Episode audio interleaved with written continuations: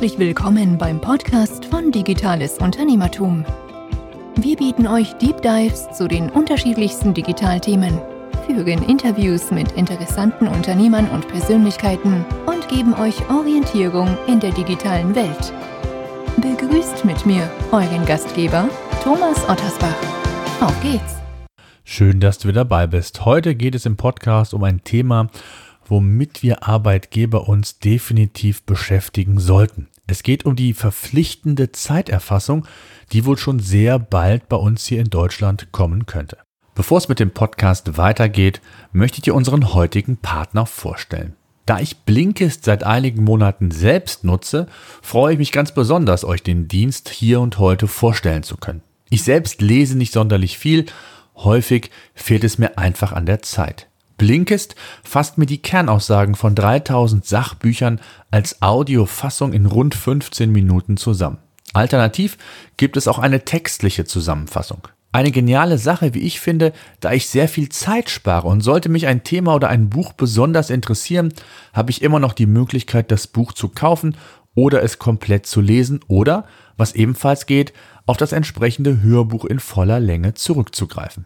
Und im Moment gibt es eine Aktion exklusiv für Hörer meines Podcasts. Also für euch. Auf blinkist.de slash du erhaltet ihr 25% auf das Jahresabo Blinkist Premium. Ihr könnt vorher natürlich alles ausgiebig und unverbindlich sieben Tage lang kostenlos testen. Also völlig ohne Risiko. Blinkist wird B-L-I-N-K-I-S-T geschrieben und unter blinkist.de slash du gibt es den 25-prozentigen Rabatt für euch. Viel Spaß, ich kann Blinkist jedenfalls vollumfänglich empfehlen. Ich möchte heute im Podcast einen Status zu dem Thema abgeben und insbesondere auch aufzeigen, wie wir bei PageRangers mit dem Thema umgehen. Warum thematisiere ich überhaupt dieses Thema? Letztlich hat die große Kammer des Europäischen Gerichtshofes bereits im Jahr 2019 ein Urteil gefällt, wonach die EU-Staaten die Arbeitgeber verpflichten müssen, ein Zeiterfassungssystem zu gewährleisten. Hier gibt es je nach europäischem Land gewisse Spielräume für die Umsetzung, aber auch bei uns hier in Deutschland ist ein Entwurf bereits in Arbeit. Es steht lediglich noch nicht fest, wann genau das verpflichtend wird. Das Zeiterfassungssystem soll gewährleisten, dass alle Arbeitszeiten der Mitarbeiter genauestens erfasst werden. Was bedeutet in dem Fall genauestens? Laut dem Europäischen Gerichtshof und dem Urteil sind zwingend drei Kriterien zu erfüllen. Und zwar muss die Zeiterfassung verlässlich, objektiv und zugänglich sein. Und schauen wir uns zunächst einmal die Gesetzgebung aktuell an. Diese sieht vor, dass lediglich eine Erfassung von Überstunden sowie von Arbeitszeiten an Sonn- und Feiertagen zu erfassen ist. Eine generelle Pflicht zur Zeiterfassung gibt es also nicht. Ich habe es gesagt, es gibt aktuell noch keine neue Fassung. Es gibt allerdings ein Urteil des Arbeitsgerichts Emden vom 20. Februar diesen Jahres, und laut diesem Urteil sind Unternehmen in Deutschland bereits heute verpflichtet, ein Arbeitszeiterfassungssystem einzusetzen. Das Gericht begründete das Urteil letztlich damit, dass ohne ein System, das die Arbeitszeit erfasst, es unmöglich sei, dass Arbeitnehmer ihre Rechte durchsetzen können. Es geht um Einhaltung von Mindestruhezeiten und ob diese oder auch die wöchentliche Höchstarbeitszeit letztendlich eingehalten wird. Und daher sei die objektive und verlässliche Feststellung der täglichen und wöchentlichen Arbeitszeit unerlässlich. Ein Urteil, was wegweisend sein kann, unabhängig wann das offiziell bei uns in Deutschland eingeführt wird. Das heißt, auch andere Gerichte könnten bei entsprechenden Klagen auf dieses Gerichtsurteil bauen und sich diesem anschließen. Ich denke, eines ist klar, mit dem EuGH-Urteil wird es die Vertrauensarbeitszeit nicht mehr geben. Fakt ist auch, die Stempeluhr, die mein Vater oder Großeltern noch im Einsatz hatten, wird es auch nicht mehr geben. Unternehmen, die über kein Zeiterfassungssystem verfügen, sollten sich eines zulegen. Eher früher als später, um nachher nicht in äh, ja, Schwierigkeiten zu kommen, was die Umsetzungsdauer angeht. Und dann eine ganz wichtige Frage in diesem Zusammenhang. Ist eine systematische Arbeitszeiterfassung überhaupt mit unserem Datenschutz konform? Und bei den Arbeitszeiten handelt es sich um personenbezogene Daten.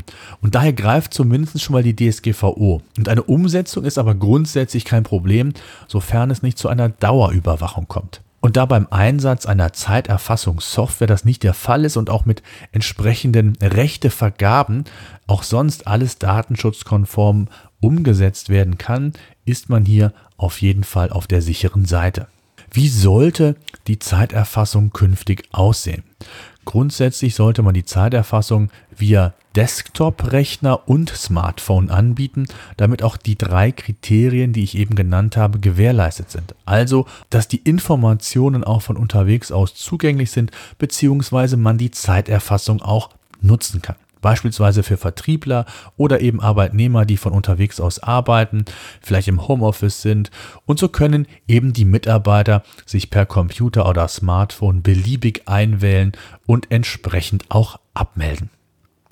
Welche Vorteile hat die Zeiterfassung? Tja, grundsätzlich muss man sagen, es gibt immer Vor- und Nachteile. Für Arbeitgeber und Arbeitnehmer bringt die Zeiterfassung, denke ich, schon Vorteile. Im Falle eines Streitfalls kann man auf die lückenlose Zeiterfassung zurückgreifen. Minder- oder Mehrarbeit wird einfach dann erfasst und es gibt nichts zu diskutieren. Ein Nachteil, den die Zeiterfassung sicherlich auch mitbringen könnte, dass die Arbeitnehmer länger im Büro bleiben oder Mitarbeiter, die im Homeoffice sind, einfach länger arbeiten. Auch bleibt die Frage vielleicht unbeantwortet, ob beispielsweise Leistungsträger, die ab und an auch mal in den Abendstunden arbeiten, ihre Zeit überhaupt erfassen.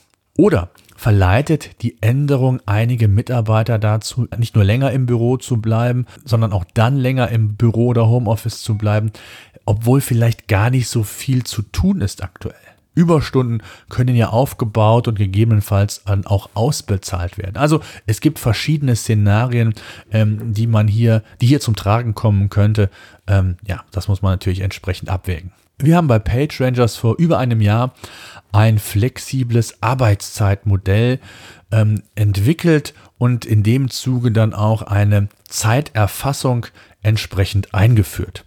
Ähm, natürlich haben wir nicht die Stempeluhr, sondern wir haben das Ganze bei uns ähm, im System abgebildet. Jeder Mitarbeiter hat einen eigenen unter einen, einen persönlichen Account, wo er sich bei uns im, im Software-Tool einloggen kann, wo er, sie, wo er seine Arbeitszeit erfassen kann, wo Pausen erfasst werden können.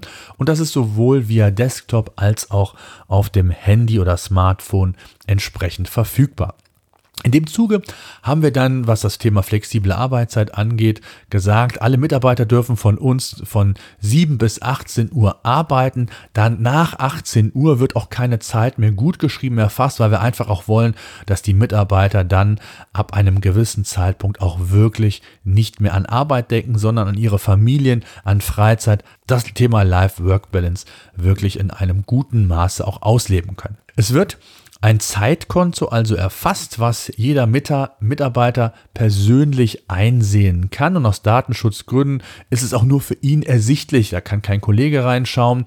Und wenn irgendwas an dem Konto ist, dann muss er quasi zu uns kommen und muss das dann entsprechend von uns korrigieren lassen, wenn hier irgendetwas ähm, entsprechend nicht korrekt sein sollte. Wir selbst nutzen eine Eigenentwicklung. Ich kann, ich kann aber den meisten Unternehmen ein Tool empfehlen. Bei uns ist das, weil wir eine Entwicklung im Hause haben, weil sich das einfach angeboten hat, dass im Account, wo die, die Kollegen sowieso tagtäglich mitarbeiten, da entsprechend eine Zeiterfassung einzubauen aus Einfachheitsgründen. Ähm, ich würde aber den meisten Unternehmen ein Tool empfehlen, weil man es nicht weiterentwickeln muss. Man hat die Möglichkeiten auch, je nachdem, wie das Unternehmen sich weiterentwickelt, was Rechtevergaben angeht, das sehr sauber zu machen. Es sind datenschutzkonforme Tools, die da immer auch darauf achten, dass das so ist. Und es gibt die Möglichkeit, das dann auch mit den Urlaubs- und Krankheitsmeldungen zu kombinieren. Denn dafür haben wir ein eigenes Tool, das schimpft sich Absence.